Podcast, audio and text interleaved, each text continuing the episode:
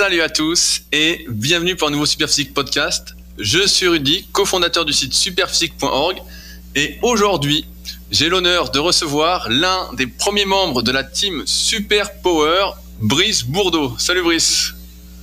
Salut Rudy. Donc Brice, tu es actuellement au Canada. et donc c'est assez, Bah oui, assez drôle parce que nous on s'est connus, on était dans la même salle euh, à l'Apollo Club de Tremblay. Quand on avait quoi T'avais quel âge au début? T'avais quoi 18 ans? Même pas? J'avais 18 ans, puis toi tu devais en avoir euh, 16, hein, c'était vraiment tes débuts quoi. Ah ouais, oui, c'est vrai, 16, j'avais attendu 16 ans pour aller à la salle. Et à l'époque, je me souviens que on n'avait pas trop démarré sur des bons rails. et que j'ai vite compris que tu étais champion de France de force athlétique. Bah t'étais un petit peu euh, orgueilleux à ce moment-là, hein, donc euh, c'est un petit peu ça qui se passait. Ouais. Euh, non mais je me souviens de ta petite prise de bec, et après bah t'as vu que c'était dur de progresser, et puis finalement que j'avais peut-être pas tort. Donc euh, c'était le dé- mon début d'apprentissage. Toi, as commencé, t'as- pourquoi t'as commencé la musculation? Bah écoute, j'ai commencé la musculation parce que euh, bah, j'ai commencé à 15 ans, donc euh, jeune, et puis en fait, euh, pourquoi? Bah, J'étais petit, et puis j'étais maigre, et puis je me suis dit, ma vie va être compliquée comme ça, puis j'aimais bien les filles. Donc au début, c'était surtout la raison principale, là, c'était pour, pour plaire un peu plus. Et puis euh, bah, le gym, là, il prenait les, les, les enfants qu'à partir de 15 ans. Donc euh, bah, quand j'ai eu 15 ans, bah, je suis allé m'inscrire, et puis, et puis, puis voilà, c'était parti. quoi. Com- Combien tu pesais euh, à tes débuts, tu te souviens? Ouais, je faisais euh, 1m63, et je pesais euh, 47 kilos. Ah oui, donc à 15 ans, tu faisais 47 kilos alors. Ouais, c'est ça. ah, c'est normal, hein, j'avais un corps d'enfant. hein. Et je me souviens que dès tes débuts, cas de mémoire, tu vas confirmer ou pas, mais t'as, euh, comme on était à Tremblay en France, car la salle était vraiment super, il y avait pas mal de mecs balèzes, et il y a en quelque sorte un pro qui t'a un peu pris sous son aile. Ouais, bah en fait, je m'entraînais que, le président du, club, là. Euh, bah, bon, on ne citera pas là, mais. Et puis, euh, en fait, c'est vrai que j'étais assez nerveux, donc euh, vite, j'étais quand même assez bon. Et, euh, et en fait, ils m'ont vite proposé de, faire des compétitions. Donc, j'ai commencé la musculation en mars. Et je crois que je faisais ma première compétition de bench press seul en octobre l'année suivante. Donc, dans, dans la même année, en fait. hein, donc, euh, six mois plus tard. Et puis, euh, et puis après, bah, dans l'hiver, j'ai commencé à, à faire un peu plus de, de, de, de bas de corps parce qu'au début, je faisais pas les jambes malheureusement pendant. Bah, comme tout le monde. Ouais, c'est ça, comme tout le monde. Pendant 5-6 mois, je les ai pas fait. Après, j'ai commencé. Après, j'ai commencé à faire du squat. Et puis l'année suivante, je me suis lancé en, en force athlétique. Et, euh, et puis, voilà. Donc, euh, première compétition euh, pour. euh, C'était rigolo. J'avais fait euh, 52 kg, 5 en moins de. Non, j'ai fait 57,5 en moins de 52 au bench press là. Ça doit être ça là. Ça fait. Ouais, ça remonte. hein. Et puis après 2002, je commençais déjà à être meilleur là. Bah, c'est l'année où j'étais champion de France. C'était la seule année d'ailleurs. Et puis bah, c'est là où on s'est rencontrés, on s'est rencontrés peu de temps après. Donc là, tu avais commencé les compétitions de développé couché, et au Ouais. final, quand tu t'es mis au bas du corps, tu as progressé rapidement ou pas? Bah quand même assez vite parce que c'est pareil, j'étais assez nerveux, puis j'étais petit, donc euh, j'avais des petits segments, c'était comme un petit peu plus facile que- qu'un géant comme toi. Et, euh, et puis oui, bah pour donner un ordre d'idée, au bout de deux ans, mais c'était équipé, hein, donc ça, ça change un peu la donne, mais j'étais en moins de 60 kilos, je faisais 57 kilos, donc j'étais léger. J'avais fait euh, 140 au squat, j'avais fait 80 au bench press, mais là il n'y avait pas de maillot, donc c'était raw. Et j'avais fait euh, 150 au deadlift. Donc euh, j'avais 17 ans, quoi, donc euh, c'était correct. C'était pas mal. bah, C'était correct. Je sais pas si tu suis encore l'actualité euh, du Power d'ailleurs actuellement, Ouais, mais ouais, euh, j'ai l'impression que, les, que les, les jeunes sont très très forts actuellement. Ouais, en fait, euh, je, je, je me suis posé la question parce que moi aussi, je vois ça. Je vois des, des gamins qui arrivent à 17 ans, 18 ans ou même 20 ans avec une maturité musculaire de fou, avec des barres euh, monstrueuses. Parce qu'en fait, ce que vous vivez en France, bah, au Canada, c'est bien pire, quoi. C'est-à-dire qu'il y a beaucoup plus de jeunes très forts. Euh, bon, moi, j'en ai pas dans mon gym. Donc, euh, ça, c'est toujours surprenant, mais ils sont pas chez moi. Mais après, je l'explique peut-être que euh, je vois par exemple au Canada, il y a beaucoup plus de, de, de sports euh, jeunes. Et en fait, je pense qu'on arrive avec des gamins qui font du sport euh, beaucoup plus intensément, beaucoup plus jeunes. Par exemple, je prends l'exemple de ma fille, elle fait de la gymnastique, elle a 6 ans. Bon, en France, elle, fait de la, elle aurait fait de la gymnastique en France, elle aurait fait 3 heures de gym par semaine, et puis voilà. Bon, là, ma fille a 6 ans, puis elle fait euh, 9 heures de gym par semaine, quoi. Euh, et puis à 6 ans, bah, elle monte à la corde sans les bras, quoi. hein. Euh, sans, les, sans les bras, qu'est-ce que je raconte Sans les jambes. Euh, elle fait 100 push-ups, c'est déjà une machine, quoi. Et euh, là, je me dis, si elle s'entraîne comme ça jusqu'à ses 12-13 ans, là, l'année prochaine, elle va faire 12 heures de gymnastique par semaine. Donc, c'est comme beaucoup, beaucoup. Et puis, bah, imaginons qu'une jeune fille comme ça arrive à 13-14 ans et puis qu'elle se mette à faire du powerlifting. Eh ben, c'est sûr qu'elle va être super forte, quoi. Et pareil pour les garçons. Donc, je pense que c'est un petit peu ça qui se passe. Parce que je pense pas que tu aies des gamins à 17 ans qui soient déjà chargés ou autres. Ça serait quand même vraiment surprenant. Donc je pense plus qu'ils ont des passés sportifs lourds et qui font qu'ils arrivent en, powerlifting et puis qu'ils sont très forts tout de suite. Quoi. Mais toi, toi d'ailleurs, est-ce que tu avais fait pas mal de sport auparavant ou pas du tout? Bah, Malheureusement non, parce que mes parents me forçaient pas. Et puis euh, moi j'étais assez introverti, euh, euh, j'aimais déjà pas aller à l'école, donc après je préférais rester chez moi regarder la télé. ce qui fait qu'à part que je faisais beaucoup de vélo pour, me balader, pour aller à l'école et puis pour d'autres affaires, mais sinon c'était un peu le seul sport que je faisais. C'est que quand j'ai commencé la muscu, par exemple, bon bah une barre à vide, j'en faisais trois quoi. Donc euh, j'étais moins fort que certaines filles là qui arrivent dans mon gym actuellement, donc c'était vraiment mauvais. Hein. J'étais vraiment nul. Hein. Euh, et, c'est là où j'en viens que bah, moi pour récupérer euh, la nullité, ça a mis déjà du temps quoi. Alors qu'un gamin qui a fait de la gymnastique depuis, comme là mon fils, il commence, il a 4 ans et demi, puis là il va attaquer au mois de septembre. Bon bah s'il fait de la gym pareil pendant 10 ans, eh, mais il arrive à 14 ans, il va être monstrueux quoi. Monstrueux là, on va dire, comment ça se fait, le gamin, à 16 ans, euh, il fait 150 au bench press. Ouais, le gamin, ça fait 10 ans qu'il fait de la gym, ça fait 10 ans qu'il mange bien parce que son père, il a des bonnes notions de diète, donc du coup, il bouffe euh, euh, super bien. Et ben là, il arrive à 16 ans, il est monstrueux, quoi. Mais après, la question, c'est est-ce que le gamin, il va progresser longtemps après ou est-ce qu'il est à fond tout de suite? Bon, ça, ça, restera à déterminer, hein, parce qu'on en a vu qui sont très doués, puis finalement, ils sont très doués tout de suite, mais finalement, ils progressent pas tant que ça, quoi. Ils sont juste tout de suite forts, quoi. Bah, D'ailleurs, faisons un, petit, un petit interlude là-dessus. Je sais que pendant des années, tu tenais des courbes de progression des meilleurs powerlifters français. ouais, ouais, ouais. Donc c'était un, de nos délires, surtout le tien, pour euh, voir s'il n'y avait pas des irrégularités dans leur progression. Parce qu'effectivement, on avait vu des mecs doués et qui progressaient très très doucement, et euh, certains parfois qui faisaient des bons euh, incroyables. Et donc, on partait du postulat que s'il y avait un bon justement incroyable, c'était un peu louche. Surtout après des années d'entraînement, quoi. Bah, disons qu'après, c'est sûr que c'est toujours, on, on se pose des questions, quoi. Parce que bon, à un donné, un mec, bah moi j'ai vu pour moi, mais en même temps, j'ai, pas été, je suis pas forcément un bon exemple parce que j'ai jamais été très doué. Donc j'ai progressé vraiment doucement, puis bon, j'ai vraiment mérité mes performances. Alors que des fois, on peut avoir des gars plus doués, mais finalement, ils s'entraînent pas tant que ça. Puis à un moment donné, au bout de 4-5 ans de carrière, ils deviennent vraiment plus sérieux. Puis là, bah forcément, ils ont un gros bond de progression. Puis là, on va se dire, tiens, c'est bizarre, euh, est-ce que le mec s'est pas chargé? Peut-être qu'il s'est chargé, hein. Ou peut-être que euh, effectivement, il a pris un peu plus les choses au sérieux, puis qu'il s'est mis à manger correctement, puis à s'entraîner pour de vrai, et puis que, euh, et puis finalement, il a progressé beaucoup plus, quoi. D'ailleurs, est-ce qu'au Canada, le dopage est un peu plus, à la mode en France? De tes souvenirs? Ici, là, c'est. Bah, moi, dans mon gym, ça va. J'en ai, hein, j'en ai comme qui sont chargés, hein, mais c'est moins pire. Mais bon, c'est sûr qu'il y a des gyms, c'est incroyable. Quoi. moi, j'arrive au championnat du. Enfin, faut faire attention à ce qu'on dit, parce que c'est une fédération officielle ou autre, mais j'arrive au championnat du Canada, euh, on dirait que je suis dans la catégorie en dessous, quoi. Je suis maigre à côté des autres gars. Alors pourtant, je suis assez compact, hein, les mecs qui me connaissent, suis quand même pas euh, tout petit. Bah, tu hein. ton cours en moins de 74 kilos, c'est ça? Ouais, ça, je suis en moins de 74 kilos, et puis euh, là, j'arrive là, franchement, je suis à la pesée, tous les mecs sont entre 10 et, 10 et 12% de gras, quoi. Euh, moi, je suis à 18. Euh, en comparaison, je suis un lardon, quoi. C'est, Les mecs sont deux fois comme moi, puis sont tous cut, quoi. C'est ça, c'est, vraiment, ils sont secs. Hein. Les mecs sont vraiment pas gras du tout. Mais...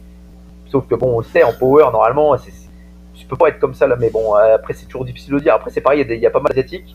Bon, les asiatiques sont vraiment forts en levant en altéro. Les mecs sont assez explosifs. en France aussi, on a eu une page de, d'asiatiques là qui était vraiment bon.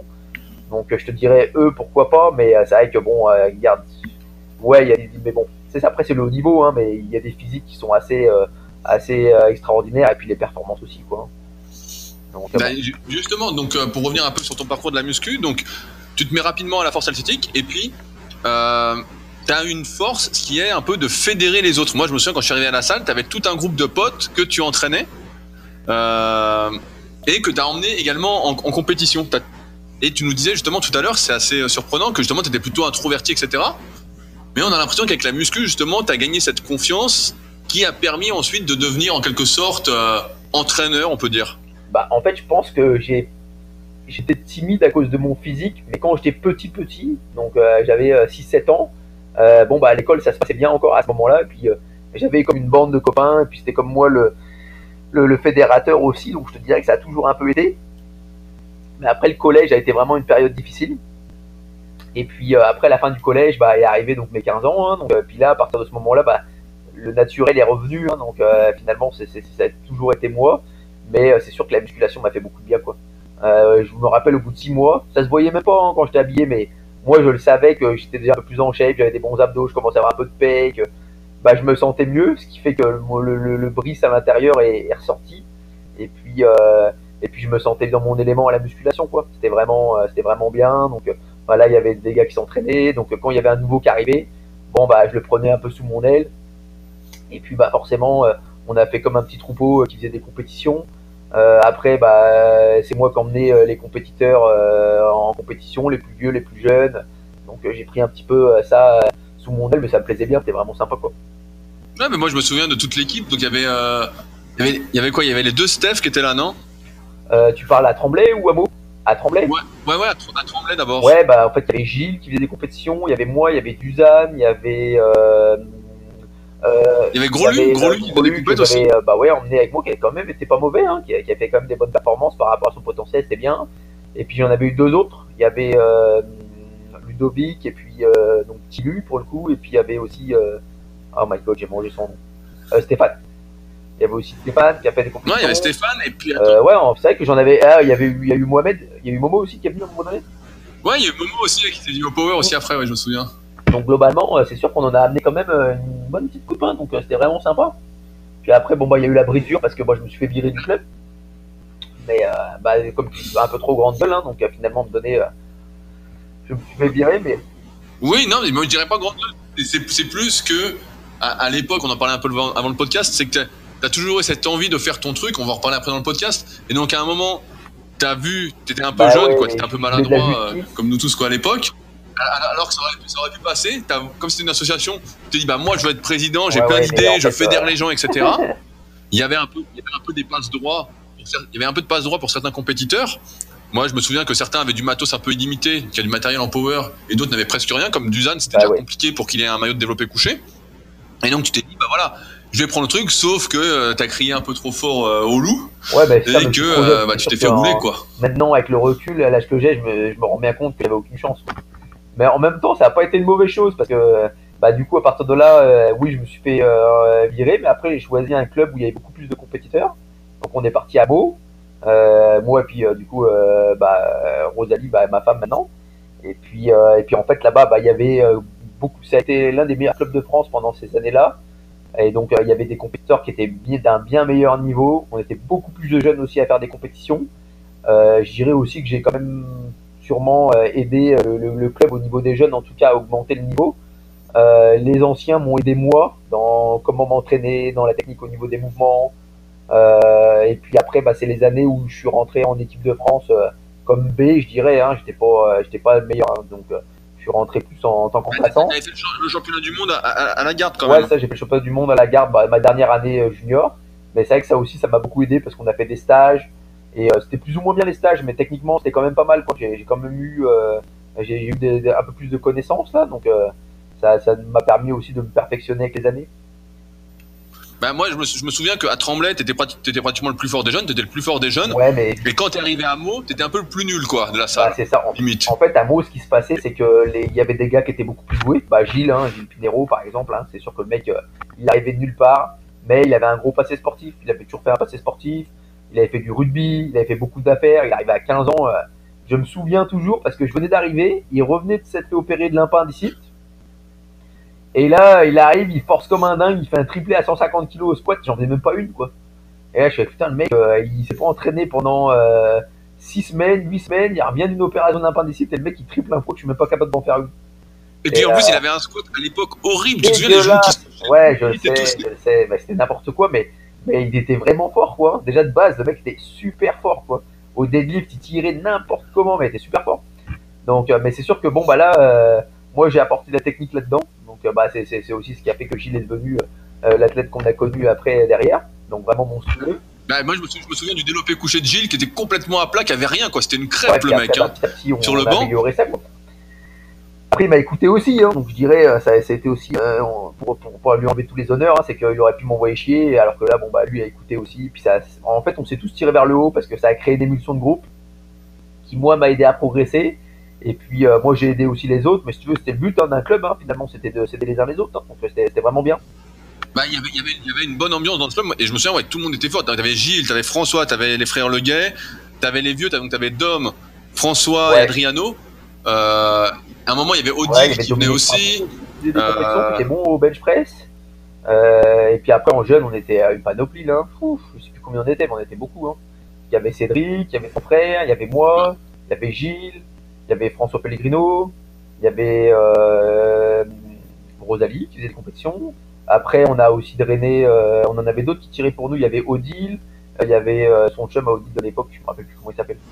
Ah, Mathieu Pinjot. Bah, Mathieu ouais, Pinjot. On était un sacré club, hein, mais et puis, bah, ça a vraiment, ça, ça. Bah, moi, c'était des belles années en power. Hein. C'est sûr que c'est les années finalement où quasiment j'ai pris mon niveau.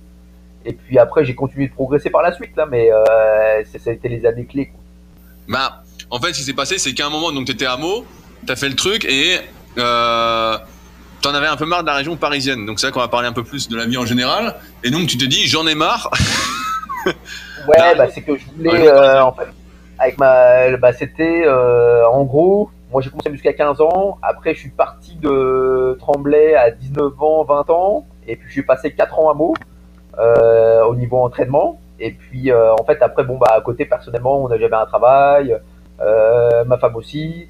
Et puis on s'est marié, et puis on voulait faire des enfants. Et puis c'est vrai que la région parisienne pour faire des enfants, euh, c'était pas forcément euh, un bon choix à mon avis, hein, mais ça, ça, me regarde. Et euh, du coup, on a décidé de partir. Et puis moi, j'aimais bien les montagnes, et j'ai trouvé un emploi à Annecy. Et on est venu visiter la ville. Et puis bon, bah comme c'est aussi pour ça qu'il y est, hein, mais c'est vrai que c'est une ville magnifique. c'est comme, bah, même encore maintenant, hein, ça reste comme un coup de cœur, même si je suis parti encore. c'était vraiment sympa. Et euh, donc du coup, bah, on a décidé de déménager euh, là-bas.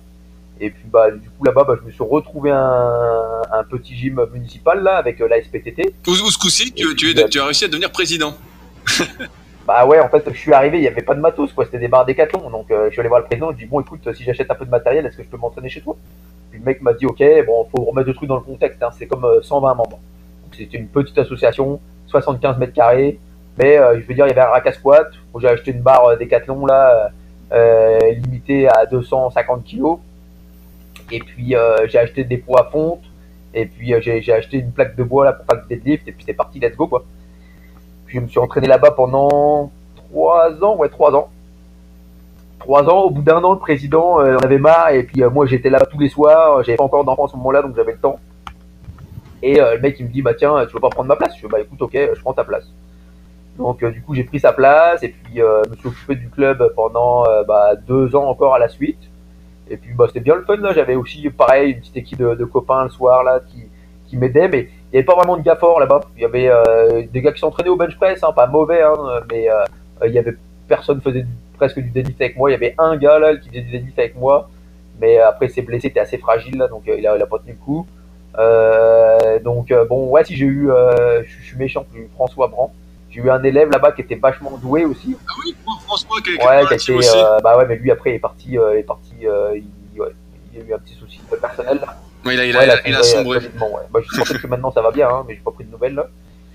Et, euh, et donc c'était vraiment bien, ouais, ouais, bonne, euh, bonne cohésion. Puis après, euh, après ça, après les trois ans, bah, j'avais ma fille qui était, enfin ma femme était enceinte là. Donc bah j'ai fait comme tout le monde, hein, quand t'as un bébé et puis tu veux continuer à t'entraîner, bah tu fais un home gym. Donc j'ai fait un gym à la maison je me suis entraîné en home gym pendant comme deux ans et demi encore derrière.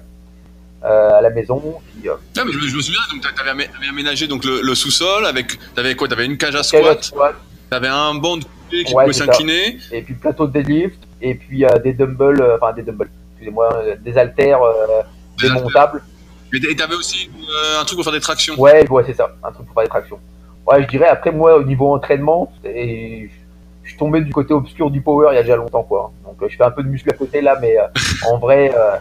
Euh, alors quel est, le, côté obscur du power? Veux-tu nous expliquer? Bah, Le côté obscur du power, c'est la diète, euh, mis à part que tu essaies d'avoir un socle de protéines et de bons gras intéressant, mais sinon il faut que tu manges beaucoup. donc à un moment donné, si tu commences à vouloir avoir une shape et être fort, si tu es doué, c'est possible. Mais si t'es pas doué comme moi et puis que tu essayes d'être relativement mince, c'est pas évident là, c'est pas évident. Donc moi pour être à 74, je suis obligé de manger beaucoup. Et si je mange que beaucoup mais bien, jamais j'arrive à être à ce point-là. Donc je suis obligé de manger des calories un peu scrap parce que sinon j'arrive pas à monter un, un total calorique suffisant. Quoi. Donc euh, c'est ça un peu le côté obscur du power. C'est euh, par exemple si tu t'amuses à faire euh, plein d'épaules pour avoir une belle définition d'épaule, plein de biceps, plein de triceps, parce que tu peux avoir des beaux triceps, et puis tu peux être fort au bench, bah tu te mets le doigt dans les quoi. Hein. À un moment donné tu vas être fort au bench, fais du bench press, et puis rentre chez toi, prends une bière dans ton canapé et bouge pas quoi. Hein. Et puis là tu vas être bon au bench press quoi. Ah ouais.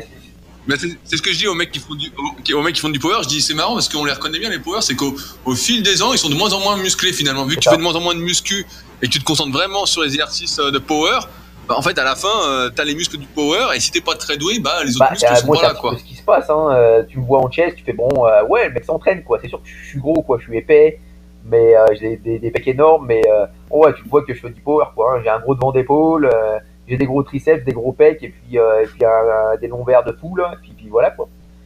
Mais euh, sinon, c'est sûr qu'au niveau définition musculaire, c'est pas terrible. Et puis, euh, mais le problème, c'est que ça va pas avec. Quoi. Si tu t'amuses, je prends l'exemple des cuisses, tu fais du squat. Si je commence à m'amuser à faire, je sais pas, des lunges, et puis du leg extension, et puis du leg press à une jambe, ah bah la, semaine d'après, je fais du squat, je suis nul quoi. Parce que je suis cramé quoi. Par contre, si tu me dis, ok, faut faire des séries de 10 à 120 kilos, euh, et puis après, je fais de la muscu derrière. Bah ouais, facile. Là, je vais faire des séries de 10 à 120 kg au squat, il euh, n'y a rien. Et puis après, je vais avoir l'énergie pour faire, euh, pour faire des, la, la, muscu derrière. Là. Et puis la semaine d'après, je vais pouvoir refaire des séries de 10 à 120 au squat. Là, je peux en faire à l'année longue. Quoi. Mais, ouais, mais en fait, plus, plus, tu forces et moins tu peux en faire à côté. quoi. Bah, c'est surtout ça. Bah, c'est ça. Puis après, ça dépend de l'objectif. Mais tu sais, souvent, je t'écoute et puis on se dit, ok, c'est quoi qui pousse? Qu'est-ce qui te pousse à t'entraîner?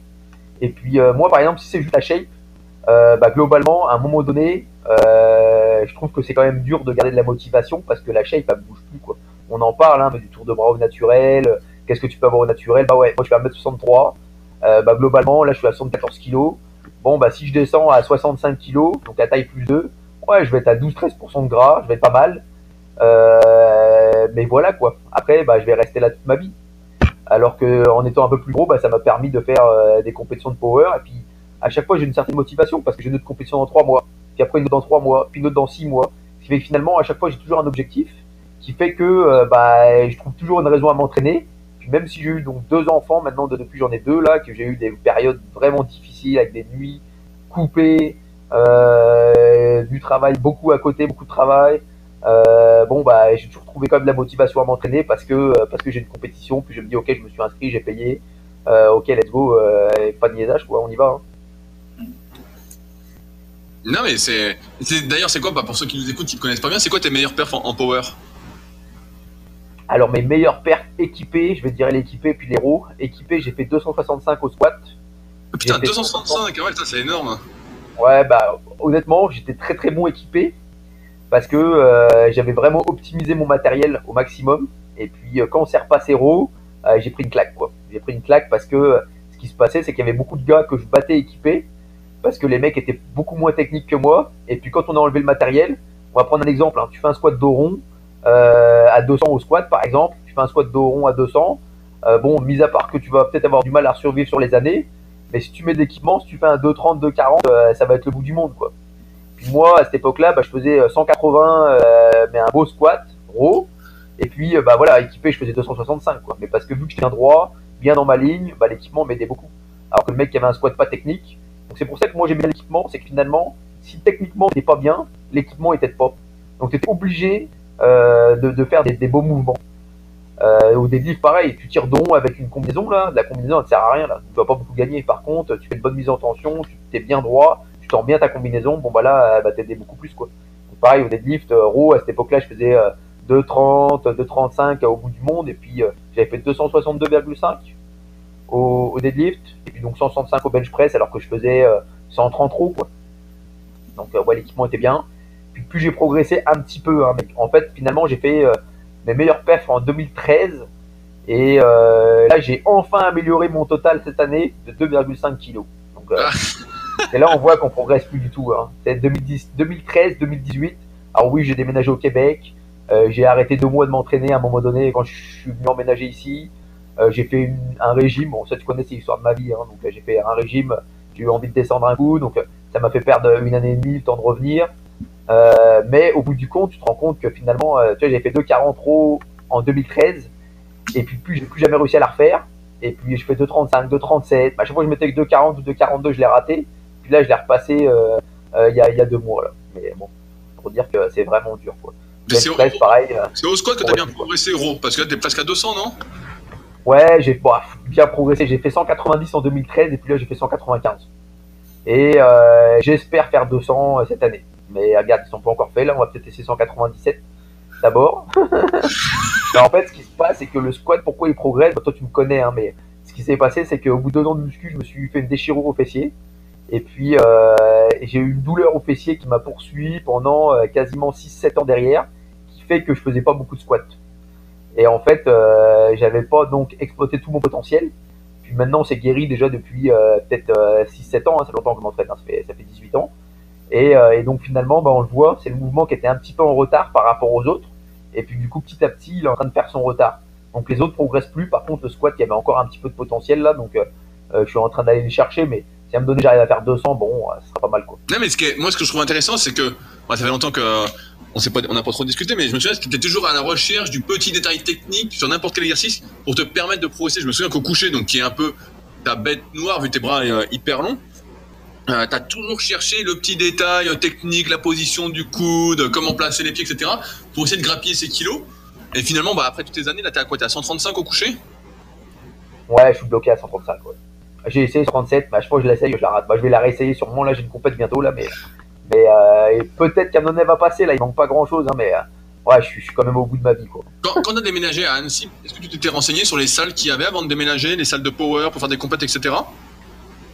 Ouais, bah, j'avais euh, j'avais regardé un petit peu, mais en plus là, ça s'est bien démocratisé, hein, la musculation. Donc il y a quand même beaucoup plus de salles partout. Mais euh, moi, quand je suis arrivé, écoute, c'était c'était difficile. Hein. Franchement, je me suis dit comment je vais faire, quoi? Parce que je trouvais vraiment pas de club. Et puis il y avait un club d'adhéro, mais euh, à Chambéry, donc qui est quand même euh, pas à côté là, donc c'est quand même loin, donc c'était pas possible. Et puis euh, finalement, heureusement qu'il y avait la SPTT, hein, parce que sinon ça aurait été compliqué quoi. t'avais pris ta licence, pris ta licence au club de Saint-Etienne par contre. Oui, bah en fait ce qui s'est passé, c'est que j'ai comment ça s'est passé? Ouais, j'ai déménagé en novembre et puis en fait en janvier j'ai fait une première compétition. Donc là je tirais encore pour le club de mots à ce moment-là. J'avais eu une dérogation pour pouvoir faire une compétition ailleurs en France.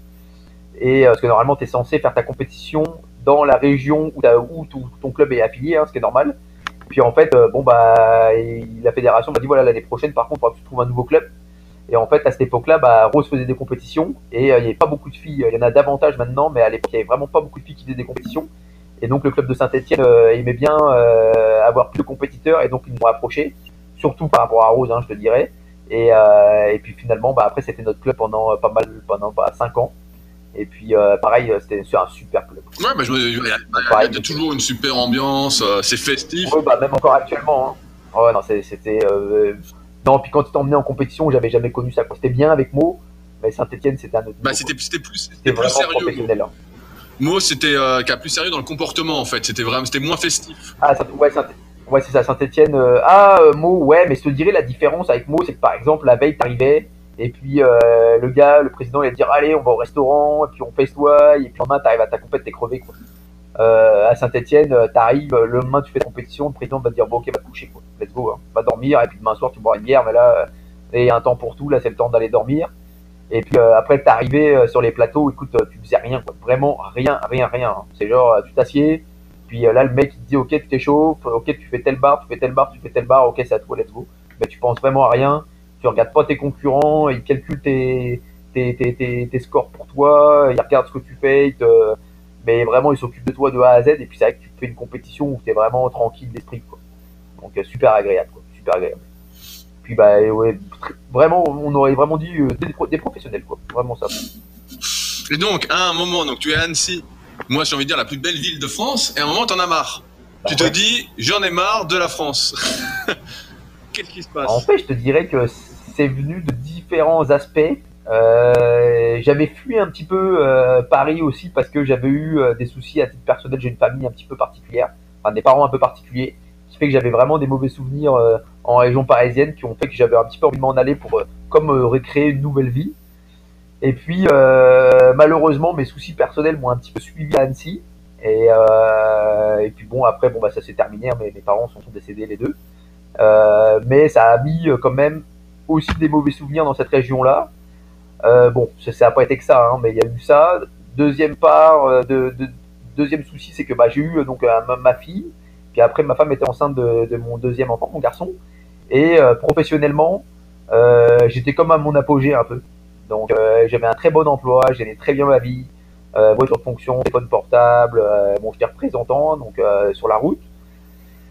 Sauf que une pression de vente dégueulasse, de moins en moins de travail dans les entreprises, et puis quand tu es représentant et que tu pas dans une entreprise tous les jours la même, ça te donne, tu te rends compte un petit peu de ce qui se passe dans le pays parce que tu visites peut-être 200 clients, puis tu vois un peu où, vers où on s'en va. Et en fait, pour moi, bon, je suis désolé, hein, il y a pas mal de Français qui m'écoutent, mais la France, pour moi, c'est la Grèce dans 20 ans. Et euh, je me suis dit, j'ai deux enfants, euh, c'est quoi l'avenir que je leur offre? Euh, Si j'avais pas eu d'enfants, bon, bah, moi j'avais un bon boulot, je veux dire, c'était correct. Mais là, je me suis dit, vis-à-vis de mes enfants, j'ai je m'en rends compte de où, va la France. J'ai la possibilité de, de, faire de quoi. Euh, ce serait vraiment égoïste de les garder et puis de les laisser là. Et puis, ça se trouve, dans 15 ans, on va être la Grèce. Le, le pays sera en banqueroute. Et puis, qu'est-ce qu'ils vont faire, quoi? Qu'est-ce qu'ils vont faire? Et, euh, et, du coup, je me suis dit, ok, on a regardé le globe, on a tourné le globe, on s'est dit, ok, où est-ce qu'on peut aller? Euh, bah, À ce moment-là, tu étais parti en Thaïlande, Rudy, pour regarder comment ouais, bah. là-bas. euh, tu étais allé au Québec pour regarder le Québec. Ouais, il y a eu de. Euh, terme de Thaïlande, on s'est dit, ok, on n'ira pas là-bas. Là, il y a eu une révolution en plus, pas longtemps après. Euh, on avait regardé euh, l'Amérique du Sud. Après, moi, j'ai regardé l'Afrique du Sud, mais c'était super dangereux. Il y a un couvre-feu. Euh, vu que j'avais deux enfants, il fallait de la santé. Enfin, c'était comme un petit peu compliqué, ce qui fait que finalement, le Québec, c'était facile, quoi c'est pas le choix le plus, audacieux qu'on aurait pu faire, hein, le, le, plus exotique. Mais bon, ça parlait français. Moi, il y avait du travail pour moi. Je travaille dans l'industrie, donc il y en avait plein. Donc c'était comme le choix facile. Et puis, euh, et puis ce qui fait que bah on s'est décidé quoi. Donc c'est allé assez vite. Hein. Finalement, moi, je suis du style de personne qui part un peu sur un coup de tête. J'ai mon responsable euh, au travail à un moment donné qui m'a envoyé euh, l'email de trop le soir à 8h qui me faisait chier. Et puis le lendemain, j'ai appelé mon patron, je lui ai dit écoute, regarde, tu m'as euh, genre, je suis écœuré là, donc euh, je m'en vais. Et puis, bah, du coup, trois mois mais je, me, souviens qu'à l'époque, le mec t'es pas vraiment un bon manager, quoi. Je me souviens, il te, faisait, il te faisait chier pour des broutilles, des trucs improbables. Ouais, bah, c'était des emails euh, à 4h30, à 4h30 l'après-midi le dimanche. C'était, euh, tu, tu, tu, dois faire des rapports, mais ça, je pense qu'il y en a d'autres qui vont se reconnaître hein, dans, dans, ce que je dis. Mais quand tu es représentant, c'est tu fais un rapport le soir à 7h30, puis ton responsable, il te réécrit, il a une question, puis là tu lui réponds, puis là tu en poses deux, quoi. Puis là tu me dis, tu fais merde, quoi. Tu sais, je fais mon travail, là, mon, mon chiffre d'affaires est correct, je suis en croissance. Euh, pourquoi tu me fais chier, quoi? Pourquoi tu me fais chier? D'ailleurs, depuis ce gars-là, euh, euh, est en arrêt maladie, euh, il, a, il est au prud'homme avec euh, le, patron de la compagnie, donc finalement, je l'avais dit que c'était une merde, hein, bah, ça l'est. hein, ça, l'est, mais lui, il m'a fait fuir, hein, mais quelque part, rien n'arrive par hasard. Hein. Il n'aurait pas été là, ça se trouve aujourd'hui, je serais encore en France. Alors que finalement, vu que ce gars-là m'a écœuré, à me donner, on a cherché des solutions de secours. Puis euh, moi, j'étais représentant sur un secteur. J'avais déjà changé une première fois de compagnie. J'avais pas encore envie de rechanger parce qu'à un moment donné, tu as chez ton client, euh, ça fait trois fois que tu changes de marque. et à un moment donné, c'est compliqué aussi. Quoi. Donc, et puis bon, il y avait ça, couplé au fait que, euh, bon, bah, tu connais un peu ma vie personnelle, hein, mais j'avais eu des soucis familiaux importants dans ma maison. Donc, bah, je suis pas trop dans les mauvaises ondes, mais c'est vrai que j'avais quand même des mauvais souvenirs, malgré que c'était une maison où j'ai mis beaucoup de, de temps et d'investissement personnel dedans pour faire des travaux. Il y avait comme quelque chose qui était brisé. Et donc, euh, ça me faisait du bien de repartir en neuf ailleurs. Même si on repart jamais neuf, hein, mais euh, ça me faisait du bien un petit peu de, de, fuir euh, mes, mes, souvenirs. Quoi. Non, non, donc là, tu pars au Canada, donc tu décides de partir au, Québec, etc. Euh, dans quoi tu travailles là-bas quand tu arrives bah, En fait, pourquoi on voulait partir aussi, c'est qu'on voulait plus de patron. On voulait plus de patron, on voulait créer notre propre entreprise avec, bah, avec Rosalie. Et, en fait, en France, bah, être patron, bah, moi j'aime ce que tu fais parce que c'est sûr que tu encourages les gens à y arriver. Et puis euh, il y a plein d'exemples de gens euh, euh, qui arrivent à avoir une compagnie en France et puis que ça fonctionne. Mais je pense par exemple ces gens-là, avec l'énergie qu'ils ont, ils viendraient au Québec avec la même énergie. Bah, sincèrement, ils iraient beaucoup plus loin en disant que ce que tu peux faire en France. Quoi. Donc bon, tu un contre-exemple, dit toi ça marche super bien. après, tu es sur du e-commerce, c'est un petit peu différent, je dirais, quand même, en termes de, de, de, de Ouais, en, ouais, en termes de marché, c'est un petit peu différent. Mais euh, c'est sûr que nous, euh, dans l'industrie, par exemple, typiquement, euh, tu prends une usine ici au Québec et puis tu prends une usine ici en France. Et je voyais les patrons français comme ils se faisaient chier par rapport aux patrons ici. Puis je vois le niveau de vie des gars ici pour une compagnie de 10 personnes par rapport au niveau de vie en France d'une compagnie de 10 personnes. Non, mais c'est une blague, quoi. Sincèrement, c'est une blague. donc, bon, donc c'est pour ça, en fait, on est venu ici. Et puis à la base, bah, je voulais racheter une petite usine. Donc moi, je travaille dans le milieu de l'usinage. Hein. donc il y en a qui connaîtront, d'autres connaîtront pas, c'est pas grave. Et, et, puis au début, je devais acheter une compagnie. Et puis j'ai travaillé deux mois et demi dedans finalement, le patron ne voulait pas céder la majorité, l'entreprise est en train de couler, il me demandait d'investir euh, massivement, donc euh, de l'ordre de 80 000 dollars quand même, donc 60 000 euros. Et puis, euh, et puis du coup, bah, à un donné, je lui ai dit, écoute, non, là, donc je suis parti. Puis après, je trouvais un travail alimentaire. Hein. Des fois, il faut savoir redescendre. Donc là, je travaillais de nuit de 16h30 à 1h30 du matin. Bah, ce qui, ce qui ça aussi, ça me fait Je vais rebondir là-dessus, parce qu'on n'en a pas parlé, mais au niveau du travail, tu t'es quand même sacrifié pendant des années à accepter des postes hyper durs, même en France où justement tu bossais la nuit. Je me souviens qu'on s'entraînait pas mal ensemble. Euh, quand tu venais après ton boulot, après ta sieste, on était à ah, oui. Tu t'es quand même sacrément sacrifié, quoi. Bah, je pense qu'en en fait, en parallèle, à côté de moi, pour moi, si tu es sportif bah, de haut niveau, je sais pas si je suis sportif de haut niveau, mais je me suis quand même vraiment beaucoup, beaucoup entraîné pendant beaucoup d'années. Même encore aujourd'hui, je m'entraîne encore beaucoup. Et euh, même si je suis un petit peu moins intense euh, au niveau psychologique, là, mais je m'entraîne quand même encore beaucoup. et je pense que si tu es bon dans le sport, ça va se refléter dans ta vie professionnelle. Et euh, aujourd'hui, je vois des jeunes à 22, 23 ans, et ils attendent que ça leur tombe tout cuit dans la bouche. Et puis ils me voient moi, puis ils disent Ah, mais regarde, toi, ce que tu fais, c'est bien, ouais, mais ils voient pas tout le parcours avant, quoi. Euh, moi, en gros, j'ai commencé, j'ai fait un BEP, après j'ai fait un bac professionnel, je suis parti en bas d'échelle, j'étais pas bon à l'école. Et puis après, je fais un BTS. Puis derrière, mon premier job, c'était de nuit. Donc pendant un an, je travaillais de nuit. Donc c'était 9h, euh, 5h du matin. Donc dégueu au niveau de, du sommeil et tout. Mais bon, j'étais jeune, j'avais comme 22 ans, là, donc c'était le moment de le faire. Après, j'ai trouvé un emploi de jour. Mais euh, par exemple, quand je préparais une compétition internationale, il bah, fallait aller au stage une semaine. Puis après, tu avais une semaine en congé à prendre euh, pour faire la compétition. Sauf que le problème, c'est que c'était des, des, périodes où moi, normalement, j'ai pas de congé. Moi, c'était fermé l'été, puis c'était fermé à Noël. Donc ça veut dire qu'en pleine préparation, il bah, fallait que je récupère mes heures pour avoir le droit de prendre ma semaine de congé. Donc en gros, je me préparais pour ma compétition, puis je faisais 45 euh, à 48 heures semaine de travail, quoi, pour récupérer mes heures euh, pour pouvoir partir. Donc euh, c'était un peu dégueu. Et puis après, donc j'ai fait ça encore pendant 3 ans. Et puis après, je suis parti à Annecy, donc à mes 24 ans. Et puis à Annecy, j'ai eu un premier poste qui s'est pas bien passé parce que en fait, je suis arrivé en 2008, il y a eu la récession. Et donc l'entreprise a eu la difficulté, et puis on s'entendait pas très bien finalement. Donc donc je suis parti, puis c'est à partir de ce moment-là que je suis devenu représentant, donc dans le domaine dans lequel je travaillais. Donc tu es passé en tant que commercial en fait. Ouais, exactement.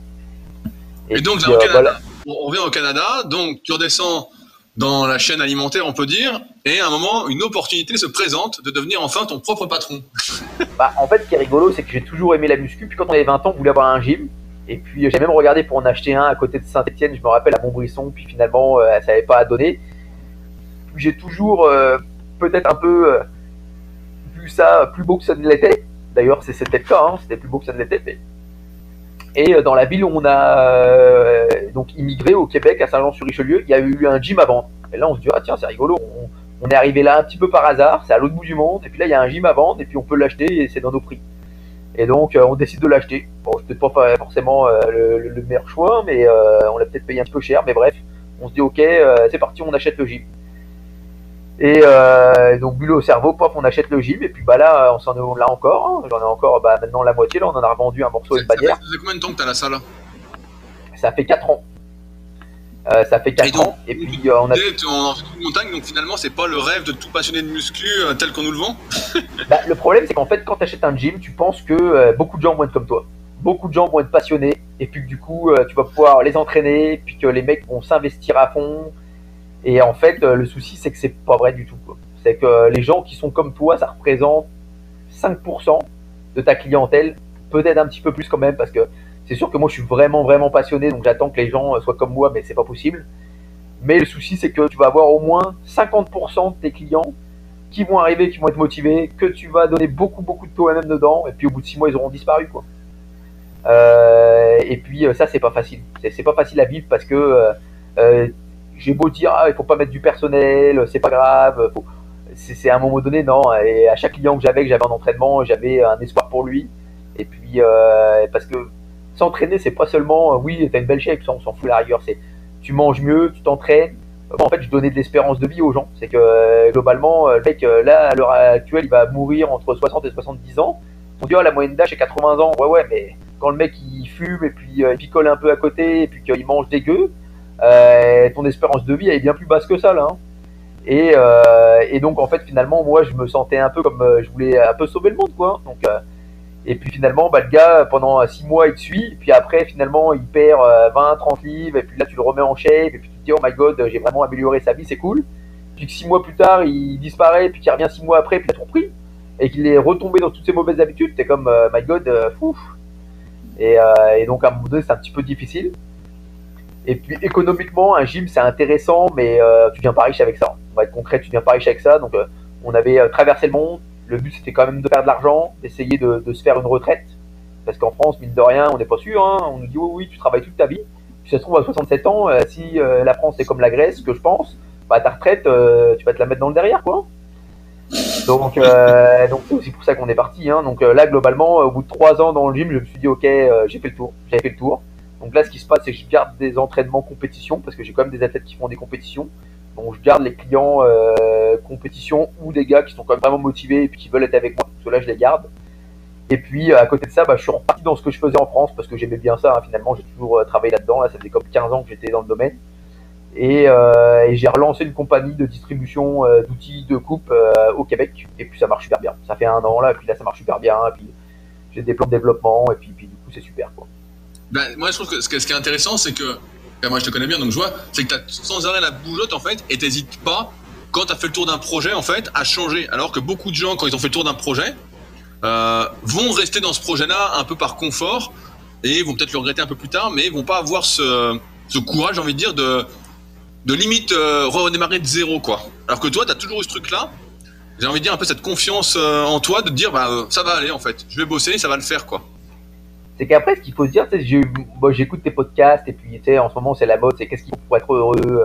Et en fait, moi je me suis aperçu que euh, des fois je me dis, oh, j'ai en vacances euh, et j'ai envie de rien faire, mais en vrai là, je suis quelqu'un qui s'ennuie. Donc globalement, si j'ai un trou dans ma vie, par exemple si le samedi ou le dimanche je fais rien, bah, c'est sûr que je vais chercher de quoi faire. Donc euh, je vais bricoler mon auto, je vais bricoler ma maison, mais en, en gros je suis quelqu'un qui s'ennuie, donc de toute façon il faut toujours que j'ai des projets. Euh, et puis en fait maintenant euh, c'est pareil, souvent dire ah, il faut avoir qu'un seul projet parce que si tu en as plusieurs, euh, t'es pas bon, il faut essayer de rester focus. Et, bah, moi je suis pas trop capable. Je suis obligé d'en avoir plusieurs parce que si j'en ai qu'un, ça m'ennuie. Donc en fait j'en gère plusieurs à la fois. Peut-être que du coup je suis un petit peu moins performant sur chaque projet. Après j'y vais par priorité. Hein. C'est sûr qu'il y a des projets que je priorise par rapport à d'autres. Mais globalement, ouais, je suis quelqu'un qui s'ennuie là, donc j'ai besoin de, de, remplir ma vie et de faire plein d'affaires. Et en fait, je me... vas-y. Vas-y, vas-y, bah, ouais, ouais, et en fait, je pense que euh, pour moi, être heureux, finalement, c'est avoir des projets, et puis que ça avance, et puis que ça aboutisse. Et puis à côté de ça, moi, j'ai mes enfants qui grandissent, je, je m'épanouis aussi à travers eux, à travers ma vie de couple. Euh, je sais prendre des vacances, contrairement à toi, et puis rien faire pendant une semaine, ça, ça va. J'arrive à le faire. mais, euh, mais oui, c'est ça. En fait, je me rends compte que de toute manière, toute ma vie, j'aurai toujours des, des, des projets à, à, mener. Et puis qu'après, l'argent, qui vient avec, bah, c'est sûr qu'il en faut de l'argent. Hein. Je vais pas, je vais pas cracher dans la soupe. C'est sûr que moi, je fais tout pour, pour faire quand même de l'argent euh, au maximum. Mais euh, si pendant six mois, par exemple, euh, c'est moins payant, mais que le projet est le fun et puis que ça se développe, bah, voilà, c'est pas grave quoi. C'est pas grave. Là, par exemple, je vois ma nouvelle compagnie, bah ouais, juillet, août, septembre, octobre, je me suis pas payé. J'avais fait assez d'argent avec le gym pour pour me permettre d'avoir des économies qui me permettaient de vivre dessus. Euh, bon, bah, ça m'a pas dérangé de manger euh, quelques milliers de dollars euh, le temps de me lancer, c'est pas grave, quoi. C'est pas grave. Et puis là, bah, finalement, on lance un nouveau projet qui, lui, va être plus payant. Et puis là, par exemple, je vais peut-être intégrer un partenaire. Si je restais tout seul, à court terme, c'est plus payant. Si j'intègre un partenaire, eh ben, c'est sûr qu'au démarrage, le temps qu'il se lance, ça va me prendre de la trésorerie. Donc, moi, ça va suggérer que je me paye un petit peu moins pendant peut-être 3-4 mois le temps que le mec se lance, que je puisse, enfin, qu'on puisse se financer à deux. Mais, mais c'est pas grave ça va dans la croissance de ma compagnie. Je vais pas me dire, ah bah non, pendant 4 mois, je vais gagner moins d'argent, alors euh, il vient pas, quoi. Non, non, je vais me dire, ok, let's go, on avance. Donc, on avance. Est-ce que ça va aller plus loin. Tu as toujours eu cette envie de faire, de réaliser des projets? Bah oui, je dirais, mais quand j'étais plus jeune, euh, j'étais un peu perturbé par. Euh, j'aimais bien faire la fête. Donc, je, me rappelle quand je me posais la question, parce que je te vois toi, puis toi, entre 20 et 25 ans, tu essaies déjà de construire ta compagnie. T'étais comme précoce. Puis les choses qui m'intéressaient moi t'intéressaient pas toi. C'est-à-dire que moi, j'aimais sortir, même si j'avais, j'ai toujours eu la même blonde, enfin la même blonde, la même femme, hein, parce que je l'ai connue jeune. Mais moi, j'aimais, ouais, tous les samedis, j'allais faire la fête, j'étais sous. c'était sûr que, en gros, ma semaine, c'était ok, je vais travailler. Et puis, ma préoccupation du mercredi, c'était qu'est-ce que j'allais faire vendredi soir et samedi soir. Et euh, ça m'est passé un petit peu avec mes enfants. Donc c'est vrai qu'il y a des gens qui disent ah, les enfants ça te ralentit, moi pas forcément. Moi les enfants m'ont plus assagi et puis euh, m'ont plus posé la question de qu'est-ce que je vais faire plus tard et qu'est-ce que je vais faire pour leur assurer un bon avenir. Et puis m'ont aidé euh, finalement à me stabiliser puis à, à, essayer justement d'évoluer davantage parce que sinon en fait quand j'avais pas d'enfants je gagnais bien assez d'argent pour pour moi et ma femme. Ma femme aussi travaille bien donc on avait on vivait super bien quoi. mais une fois que tu as des enfants tu te dis bon euh, si vraiment tu veux les mettre confortables, parce qu'en fait, on voit bien que si tu pars de zéro là, comme moi je le fais, et encore, c'est pas tout à fait vrai, j'ai quand même eu un peu d'aide euh, parentale, mais euh, si tu pars vraiment de zéro, c'est difficile, c'est vraiment difficile. Alors que si tes enfants, tu arrives à leur filer, je sais pas, 100 000 dollars à 25 ans par exemple, pour pouvoir lancer une compagnie ou se lancer dans la vie, eh ben c'est sûr que eux, avec leurs 100 000 dollars, ils vont peut-être réussir à faire un 1 million.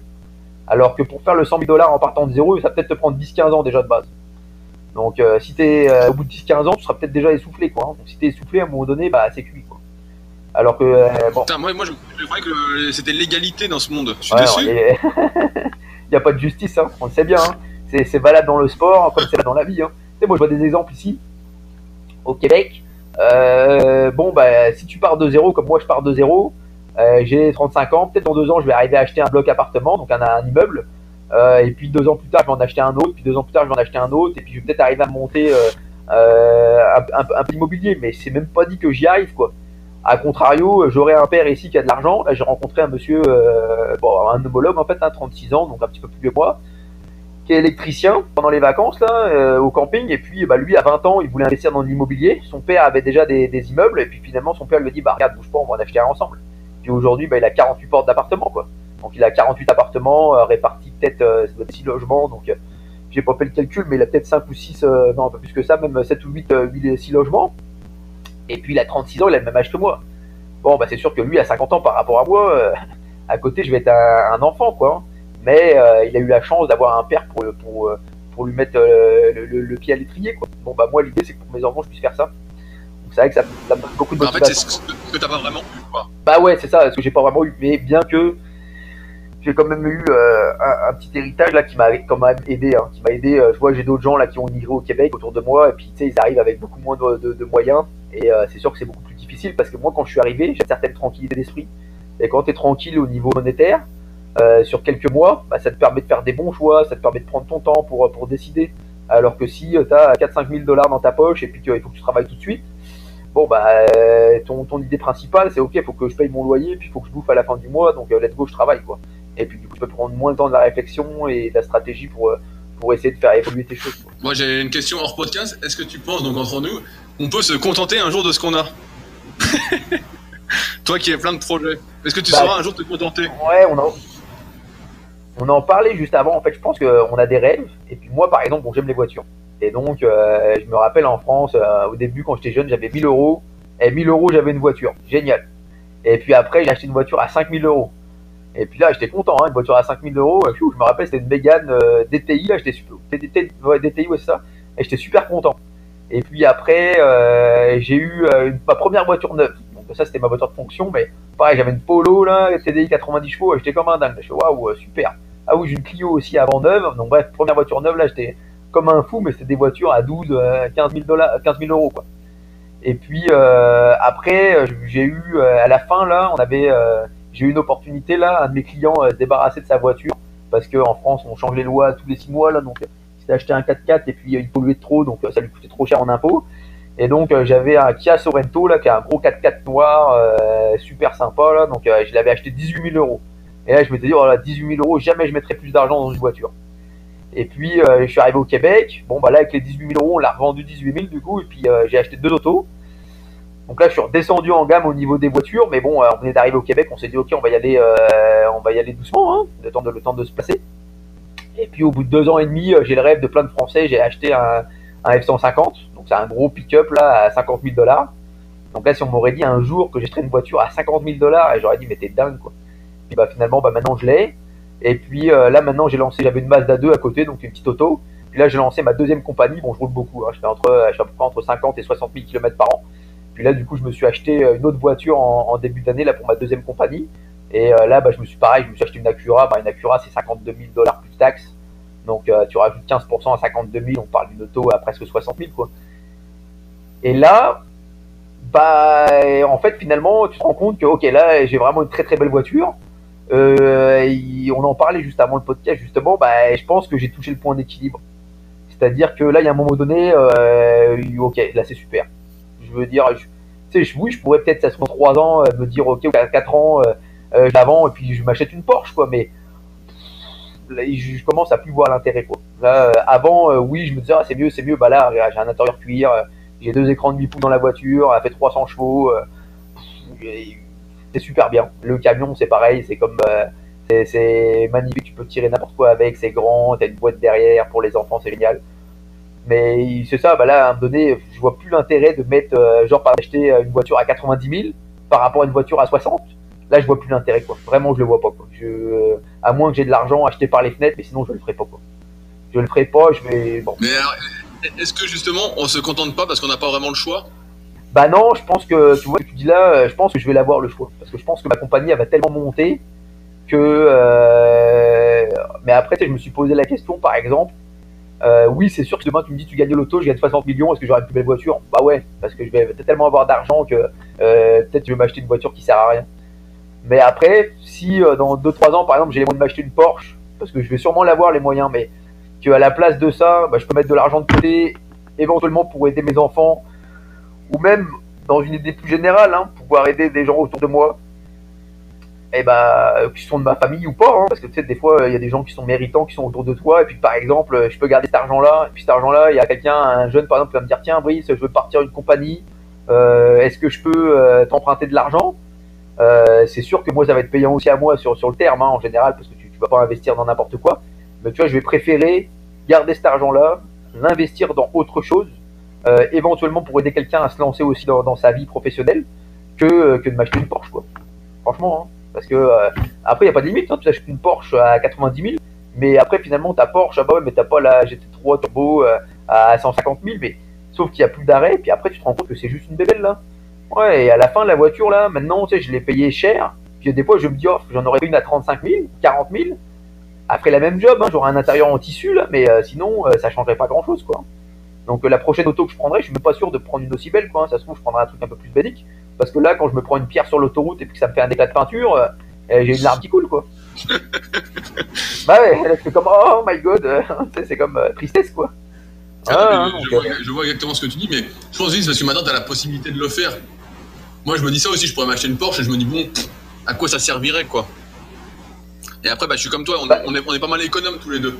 C'est vrai que euh, comme on est parti de presque rien, euh, on se dit bon. Bah, c'est ça, je préfère, hein, je préfère économiser de la vie. Regarde les stars là, on voit plein de stars autour de nous, les mecs peuvent s'acheter n'importe quoi, ils peuvent avoir toutes les filles qu'ils veulent, ou des filles qui peuvent avoir n'importe quel gars, puis finalement ils sont super riches, puis ils sont tristes quoi. Ils sont tristes, ils sont malheureux, ils prennent de la drogue, et puis euh, des fois ils se suicident. donc tu vois bien que finalement, à un moment donné, oui, il faut de l'argent, parce que si tu n'en as pas, bah, tu peux pas partir en vacances, tu, sais, t'as une vie euh, pas terrible, mais qui a un certain niveau de richesse. Une fois que tu es capable de partir, euh, par exemple, l'année prochaine, tu vas aller en France. Bon, bah, il y a trois ans, j'aurais pas pu payer le billet d'avion pour toute ma famille parce qu'on est quatre. Après, louer une voiture, euh, ça va être des vacances à 5000 dollars. Bah, il y a 3-4 ans, là, j'aurais pas pu le faire. Quand je suis arrivé au Québec, là, c'était pas possible. Bon, bah là, maintenant, je pourrais être capable de me payer des vacances une fois par an, à peu près à ce prix-là. L'année suivante, j'ai un ami là qui immigre en République Dominicaine, c'est pas loin du Québec. On va aller en vacances chez lui. Euh, j'ai une roulotte, je peux aller faire du camping, une, roulotte, une caravane. Euh, je suis capable d'aller faire du camping. Euh, je suis capable d'aller de me payer des restaurants une fois par semaine si j'ai envie. bon bah, ouais, une fois que t'en arrives là, t'es content. Après, plus grosse maison, plus petite maison, tout ça c'est comme, ouais, tu sais là j'ai acheté une maison, mais c'est ça, on pourrait acheter une plus grosse cabane à un moment donné. Il y en a qui me disent, oh, bah, c'est bien que c'est une première maison. Ça suggère que quand j'ai 40 ans, je m'en achète une plus grosse. Mais moi, je vois pas l'intérêt là. Moi, je me dis, cette maison-là, je vais la payer vite. Euh, mes autos, je vais essayer de les payer vite. Et puis, comme ça, j'aurai tout payé. Et puis après, euh, bah, après, je vais être encore plus relax. Puis, euh, j'écoute d'autres podcasts là. De, puis finalement, après, l'idée, c'est plus de garder l'argent pour s'offrir du temps puis s'offrir de la liberté. puis d'avoir la liberté financière. Si à 50 ans je travaille parce que j'ai envie, bah c'est cool. De plus être obligé de travailler pour se dire oh là là, il faut que je travaille parce que sinon je veux pas manger quoi. Voilà, moi je vois euh, mes, partenaires de gym, bon, je parle pour eux, je sais pas si c'est vraiment le cas, mais je pense qu'ils travaillent en partie pour le fun, pour, pour, passer le temps. Et puis euh, mon propriétaire au-dessus de chez moi, là pareil, il a beaucoup d'immobilier, il travaille euh, parce qu'il aime quoi. Je veux dire, il, aime bien, il fait un immeuble, il gère ses, locataires. Mais euh, je veux dire, si demain il a envie de, s'arrêter ou de partir six mois en vacances, il pourrait. quoi. Il le fait pas, mais il pourrait quoi. Mais après il va à la chasse, il va à la pêche, il va en Floride. Il, prend la vie relax quoi. Puis c'est un petit peu ce que je veux faire quoi. Alors que c'est sûr par contre, si tout l'argent que tu gagnes, bah, tu vas t'acheter une Porsche et puis tu vas t'ach- t'acheter une maison à demi-million de dollars et puis euh, tu veux t'acheter euh, un skidoo euh, pour faire de la motoneige l'hiver et puis à un moment donné, bah là c'est sûr que à 50 ans, tu vas être encore obligé de travailler à fond pour, pour te payer ton train de vie quoi. Mais pourquoi? Je sais pas. Ouais, ouais, c'est une course sans fin. De toute façon, c'est euh, c'est comme c'est comme un peu la nourriture. J'ai envie de dire, c'est que euh, quand t'es un peu frustré de ta vie, bah hop, t'achètes ou tu manges quoi. Quand t'es Ouais, bah, frustré, tu fais pas quoi. Bah, c'est ce que je pense aussi, quoi. C'est ce que je pense aussi. Donc, euh, mais te dirais que pour atteindre ça, il faut quand même gagner suffisamment d'argent pour pouvoir rendre compte. Parce que je- en France, par exemple, j'avais encore plein d'envie là, parce que euh, je gagnais bien ma vie, mais pas suffisamment encore pour euh, me dire tiens, je vais me payer des vacances euh, dans l'année à l'étranger. Mais c'est plus difficile en France, hein, le niveau de vie par rapport au Québec est beaucoup euh, plus faible. Donc, en tout cas, ça, c'est mon point de vue, hein, parce que ça dépend, ça dépend ce que tu fais au Québec. hein. Je veux dire, je vais quand même faire un petit aparté pour des gens qui pensent à un jour peut-être immigrer. Faut pas qu'ils pensent que c'est l'Eldorado. Si tu es entrepreneur dans l'âme et que tu veux venir au Québec pour entreprendre, bien, ça va être super, tu vas être bien heureux pendant 2-3 ans. euh, il va falloir accepter de redescendre un petit peu en niveau de vie, mais très vite, euh, tu, tu vas sûrement croître et tu vas sûrement gagner beaucoup plus d'argent que même ce que tu espères. Par contre, si euh, l'idée c'est qu'en France, tu as une petite job tranquille avec 6 semaines de congé ou 5 semaines ou plus parce que tu es fonctionnaire, et puis que tu veux venir au Québec pour trouver un job et puis, et puis avoir la même vie qu'en France, bah là tu te mets un gros doigt dans l'œil. hein. Parce que l'immobilier, quoi qu'on en dise ici, est pas si bon marché que ça. C'est quand même euh, c'est quasiment c'est un petit peu moins cher, mais c'est quand même pas donné. Et puis quand tu commences à travailler ici, bah, c'est que deux semaines de congé. Si tu travailles 10 ans dans la même compagnie, tu auras peut-être 4 semaines. Et puis euh, tu payes des impôts de la même façon. euh, et puis finalement, oui, le niveau de vie est un petit peu plus élevé. Mais tu as beaucoup moins de vacances. euh, donc euh, finalement, l'un dans l'autre, euh, je sais pas si c'est vraiment un peu pareil. Bah, euh, moi, j'ai envie de dire, le faible du Canada, c'est plutôt l'hiver quoi. Ouais, bah oui. Ouais, bah, en fait, je te dis, la première année, je trouvais ça drôle. La deuxième année, un peu moins. Puis au bout de 4 ans, là, c'est comme. euh, ouais, ouais, c'est chiant l'hiver. L'hiver est chiant. Mais euh, là, moi, mes enfants grandissent. Donc, euh, on commence à faire plus d'affaires. Euh, mais après, c'est comme tout. Si t'as des sous, l'hiver, c'est le fun parce que tu peux faire de la motoneige, tu te payes un chalet avec un spa et puis tu passes euh, du bon temps, tu vas faire de la luge.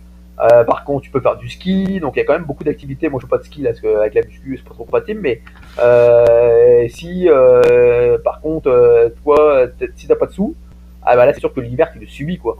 Puis si t'as des enfants en bas âge, comme moi, c'était cas là. Mon fils a 4 ans et demi, donc là maintenant, c'est plus le fun. Mais on arrive au Québec, il avait 2 mois, donc premier hiver, on est resté euh, en dedans quoi. Bon bah là, euh, c'est sûr que c'est c'est fou, c'est long, hein. C'est long. Puis l'hiver, il dure longtemps. Hein. Là, cette année, c'était un gros hiver. Là, il a commencé euh, mi-novembre et puis il a terminé euh, fin avril, quoi. Donc, Puis c'est euh, c'est- c'est l'hiver à moins 30, moins 40, non? En fait, les températures, là, c'est que c'est ici, ils parlent en température ressentie. Donc, quand ils disent il fait moins 40, en vrai, il fait pas moins 40. hein. Il fait moins 20, moins 22, mais il y a du vent. Donc, c'est sûr que tu sors, bah, t'as froid, quoi. Vite. Genre, mon gamin, là, il sort à 4 ans, là, bon, on va faire de la luge une demi-heure, 40 minutes. Après, il est temps pour rentrer, il est congelé, quoi. Puis même moi, je suis congelé, hein. La tête, euh, t'es obligé de mettre. euh, mais. Après, je te dirais, tu t'habitues. Il y a d'autres côtés qui sont rigolos. Hein. C'est comme. T'as des saisons. Donc, euh, l'hiver, c'est blanc, il pleut jamais.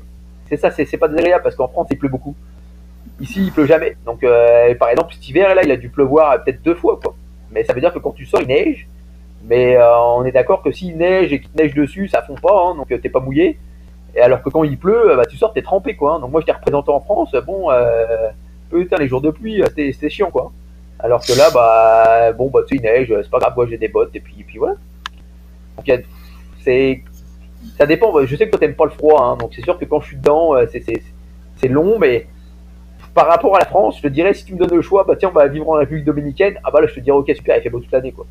Mais euh, par contre, euh, si tu me dis, ok, euh, tu choisis entre le Québec et Annecy, bah, sais, il pleut hein, l'hiver. À Annecy, là, il pleut, ou sinon il y a de la neige. C'est pas non plus, c'est pas fantastique. Oui, oui, on a eu un hiver cette année, pas de cailloux.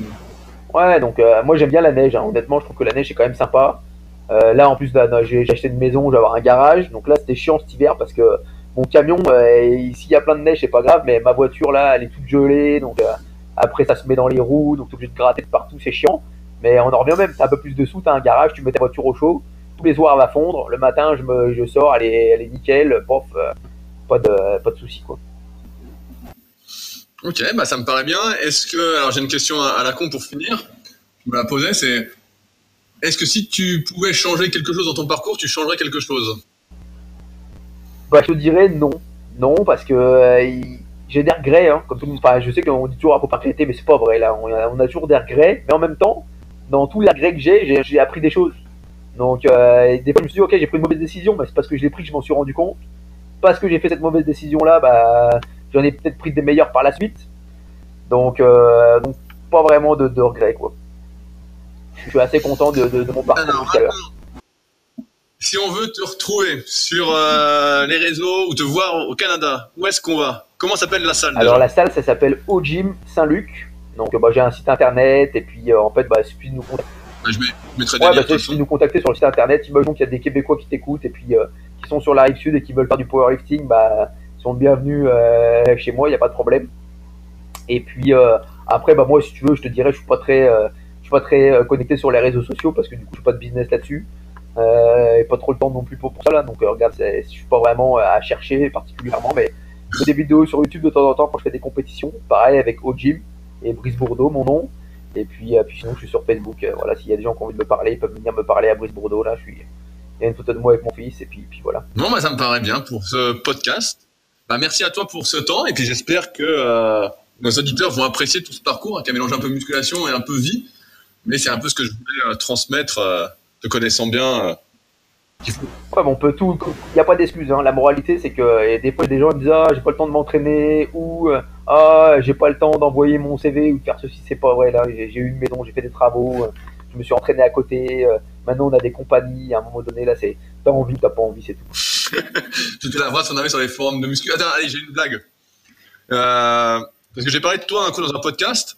Et je sais plus pourquoi je parlais de ça. Et on, on se disait justement que quand on était plus jeune, on avait la rage. Et souvent, avant de passer sous une barre, on se disait t'as une vie de merde. Tu te souviens, on se disait ça pour s'énerver. Ah mais je, je le pense encore. Hein. Ah. Je le pense encore. Hein. J'ai quelqu'un autour de moi là qui a gagné euh, au loto là, au loto du Québec, 12 millions de dollars. et là je me dis, ah, t'as gagné 12 millions de dollars, ça y est, c'est bon quoi. T'as plus besoin de travailler. Euh, tu peux passer ta journée à faire du sport, à faire des siestes et puis euh, aller au bord de la plage quoi. et puis et là moi c'est vrai que quand je passe sur, sous une grosse barre là, des, des, fois je me dis pourquoi je fais ça, mais en fait je le fais, je me dis, je pense aux clients qui n'ont pas été sympas avec moi. je pense à euh, plein d'affaires euh, négatives qui m'agacent. Et puis après, je suis fâché, hein. Et puis après, euh, et puis après je me dis, putain, j'ai bien une vie de merde, là, je me fais chier, là. Et puis, let's go, c'est parti, quoi. Je me lève tous les matins de bonne heure pour préparer mon gamin pour qu'il prenne l'autobus pour aller à l'école. je suis fatigué tout le temps. je suis fâché, hein. Après, j'ai la haine, hein. Puis après, c'est parti, hein, let's go. Hein. Ah, c'est plutôt ta perception de la vie de merde. Parce que quand on t'écoute, t'as loin d'avoir une vie de merde. non, non, mais, non, mais c'est vrai que ça va, mais tu sais, il, il faut que tu il faut quand même que tu t'en persuades parce que sinon t'arrives pas. Quoi. Et moi j'ai tout le temps, euh, tu sais, j'écoutais euh, Rocky là et, le mec il disait, euh, bon c'est la traduction, hein, ça je pense que c'est mieux en anglais, hein, mais il disait j'ai encore, et j'ai encore une bête en moi. et donc il veut faire son dernier combat là, même à 60 ans. Bah moi je me trouve un peu pareil, tu sais, j'ai toujours un peu, j'ai toujours de la colère en moi, je suis toujours fâché dedans là. Je suis fâché des injustices, je suis fâché que le mec il arrive et puis à 17 ans il soit plus fort que moi. Euh, je suis fâché que l'autre euh, il ait eu la vie facile parce que euh, ses parents étaient déjà plein de sous. Je suis fâché parce que l'autre il a gagné l'auto. Je me dis c'est dégueulasse, c'est injuste, je suis pas content. Et puis du coup bah j'arrive et puis ma barre de soie je la découpe. Hein, puis voilà. Et là c'est le drame, la barre ne passe pas. Voilà, et ça arrive, hein. Et bah là, ça arrive. Bah là, je rentre chez moi et puis je vais dans mon lit et puis je me cache. et puis je suis triste toute la soirée. Et puis le lendemain matin, je me réveille et puis je me dis, ah, c'est pas grave, la prochaine fois, je vais être meilleur voilà, mais non, non, mais c'est vrai, ça arrive. Hein. J'ai raté mon deadlift il y a pas longtemps là, et euh, je m'étais tout entraîné et tout, puis j'en ai un peu trop fait, puis j'ai raté. Et euh, je te dis, je suis reparti chez moi. Bah, pourtant, ça fait longtemps que je m'entraîne. Hein. Je devrais plus prendre ça euh, important, mais je suis rentré chez moi, j'étais J'étais en mode dépression. Je suis ok, faut que je trouve un pont, je me suicide. Puis après, je me suis dit, ah non, je vais pas me suicider. c'est correct. Je suis arrivé, j'ai dit à mes enfants, faut me faire un câlin, papa est triste. Et mes deux petits montres, ah, faire un gros câlin à leur papa. Ah, j'ai raté une barre, j'étais dégoûté. Ah, mais non, mais on, voit l'importance que tu y accordes et ce qui fait que tu t'entraînes toujours et que tu vas toujours progresser. Parce que si tu n'accordais pas d'importance, en fait, tu vas à la cool et puis tu progresses plus du tout, quoi. Tu cherches plus du tout à progresser, quoi. Bah, c'est ça, bah, non, non, mais euh, moi, écoute, j'y crois toujours, hein, et puis euh, j'ai encore l'espoir de progresser, puis maintenant, moi, j'attends d'être vétéran, quoi. J'en ai 34, là, il me reste 5 ans. en vétéran, euh, je vais être super bon parce que tous les mecs doués, ils vont être massacrés. si on trop fort trop vite, donc ils vont sûrement être massacrés ou seront écœurés, ils vont arrêter. Les mecs chargés, vont être massacrés aussi, donc ils seront plus là. Donc du coup, en vétéran, je devrais avoir une belle carrière. Hein. En plus, j'aurai assez de sous pour me payer les compétitions internationales, pour voyager. Donc je me dis, regarde, euh, et, j'essaie de me conserver en, bon état pour pas être trop massacré dans 5 ans. C'est un peu l'objectif. Mais d'ailleurs, en parlant de ça, tu seras euh, nationalité euh, canadienne ou? Bah oui, parce qu'en fait là, d'ici 3 ans, je vais avoir... là, je suis résident permanent, et en fait, d'ici 3 ans, je vais être canadien. Donc après, en fait, je vais avoir un passeport canadien. Et je pense qu'en fait, après, pour les compétitions internationales, j'aurai le choix. Mais euh, au Canada, c'est bien parce que c'est privé. Donc il euh, n'y a pas comme en France, là tu sais, je, lis les trucs, il y a toujours des préférences pour les sélections. C'est vraiment le bordel hein, dans la fédération là. Les mecs qui dirigent ça euh, s'entraînent pas, ils ont oublié ce que c'était quoi.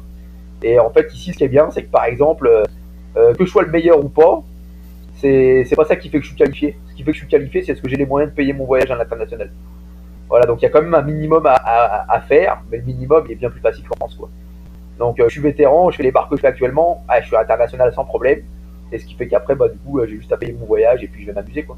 Parce que là, il faut arrêter. Hein. En fait, on fait le power, on s'amuse, hein, c'est tout. Hein. Il y a des gars, ils pensent euh, faire carrière. Si tu penses faire de l'argent en faisant du power, mec, pouf, oublie ça, va faire de l'altéro et encore, même en altéro, tu vas être mort de faim, donc change de sport. quoi. Ouais, mais à moins que tu sois le meilleur des meilleurs des meilleurs, sinon. Ah, mais même encore, regarde, on va regarder Hassan, là, qui est le meilleur français, je pense, de, de tout ah, je dirais tous les temps, mais ouais, je pense qu'au niveau de la longévité de carrière, et puis même le mec en, vétéran, euh, fait encore des barres euh, quand même, euh, il est vraiment très très très très fort. Et tu sais, je pense que ça l'aide dans sa vie, mais euh, il peut pas en vivre. Hein. Donc il est pas professionnel, hein, ce gars-là. Pendant des années, il a travaillé en 3-8 et puis, puis le mec il arrivé sur les compétitions, puis il était performant, mais il était obligé de travailler en 3-8 à côté, quoi. Hein. Bon, balèze, quoi. Hein. Mec, on s'aime, on s'aime pas, mais respect pareil, quoi. Donc euh, la moralité là, c'est bon, ouais, j'ai un peu perdu le fil de ce que je voulais dire. Pas ouais, ouais, mais en gros, tu l'avais bien dit tout à l'heure, c'est euh, les excuses ne servent à rien. Soit t'as envie, soit t'as pas ouais, envie. t'as pas envie, ça. Mais ça se reflète dans le sport et puis ça se reflète dans la vie à côté. Hein. De toute façon, en général, les deux sont liés. Donc voilà. Bon bah. Si ce podcast vous a plu, comme d'habitude, je vous invite à nous laisser un petit commentaire sur l'application podcast si vous êtes sur iPhone ou directement sur iTunes si vous êtes sur PC ou sur Mac. Euh, en tapant Super Physique Podcast et donc en nous laissant une petite note de 5 étoiles. Et je mettrai comme d'habitude les liens sous le podcast si vous souhaitez en savoir plus sur Brice ou aller vous entraîner dans sa salle. Et nous, donc, on se retrouve bientôt pour un nouvel épisode. Salut